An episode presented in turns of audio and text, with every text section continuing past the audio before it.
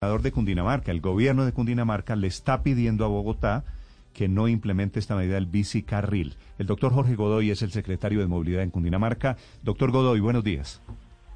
Muy buenos días, Néstor. Muchas gracias por la invitación. Atentos aquí desde calle 13 hoy para atender a los medios. ¿Ya usted está en la calle 13 en este momento, doctor Godoy?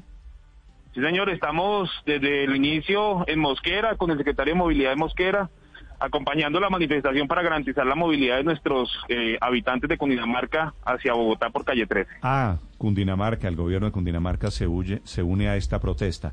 ¿Cuáles son los efectos? ¿Qué pasa si el gobierno de Bogotá, como quiere el secretario de Movilidad, el secretario Estupiñán, doctor Godoy, crea ese bicicarril saliendo por la calle 13? Néstor, es de aclarar primero que no, nuestra presencia no es en favor o en contra, es una presencia que garantice la movilidad. Nosotros tenemos un registro de más de 300 mil viajes diarios entre eh, el Sabana Occidente y Bogotá, calle 13.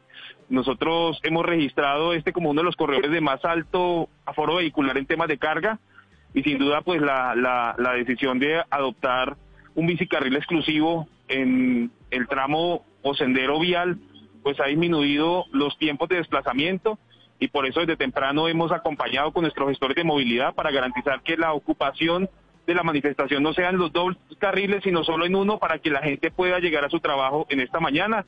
Ya estamos en jurisdicción del Distrito Capital y aquí ya estamos, eh, digamos que hemos cumplido en Cundinamarca para que la manifestación no haya generado bloqueo total. Doctor Godoy, de momento hay bicicarril por la calle 13. ¿Cuáles son los efectos en los municipios vecinos y especialmente en el transporte de carga que se mueve en buena medida por allí, por el occidente.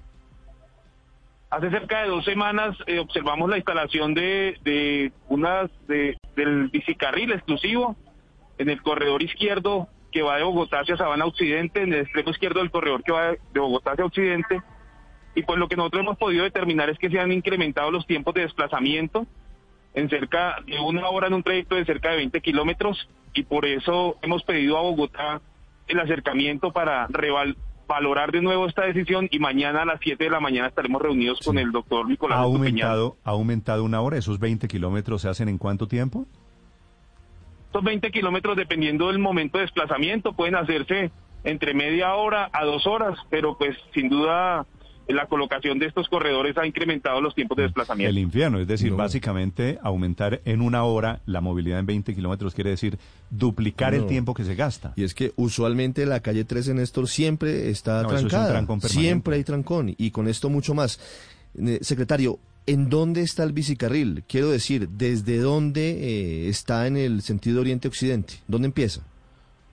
Mm, para ser más exacto, creeríamos que empieza cerca a la avenida Ciudad de Cali y hasta los límites con el, río Bogotá. Es la instalación del bicicarril y durante ese trayecto, pues lo que pasa es que hay algunos giros a mano izquierda. Quiero que se ubiquen desde Bogotá hacia Sabana Occidente, Madrid, Mosquera, Punta, saliendo, saliendo de Bogotá. Sí, señor. Mm. Y pues con, con algunos giros a la izquierda hace que en algunos tramos el doble carril que quedó se convierta en uno solo. Entonces esto sin duda ha generado eh, altos eh, índices de, aumento en la movilidad. Ah, porque además el bicicarril está al lado izquierdo. No está al, lado del andén en donde se paran los, pasajeros, los peatones. No, no, no, no, no. Sino que está al otro lado, lado izquierdo. O sea, para entrar al parque de la zona franca, por ejemplo, habría problemas. Ahora piense eh, para un amigo mío, para un amigo mío que acaba de decir aquí que eso no es importante, que el tiempo, que una hora más, una hora es una hora más de contaminación, una hora es más de costos en el transporte de carga. ¿Ustedes tienen medido el impacto de esa hora adicional en ese carril de 20 kilómetros? El tema es que Sabana Occidente, al igual que Sabana Centro, hoy registran el, 40, el 48% de la nueva vivienda para bogotanos.